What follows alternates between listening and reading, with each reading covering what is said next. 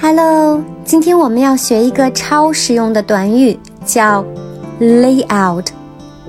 lay out 这个短语的意思蛮多，主要是列出、安排、提议和布置。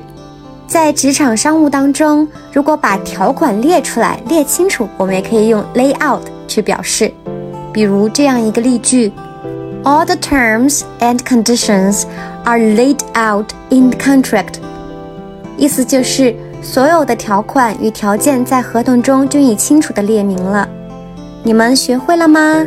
关注谢瑞国际商学院，一起学习商务英语哦。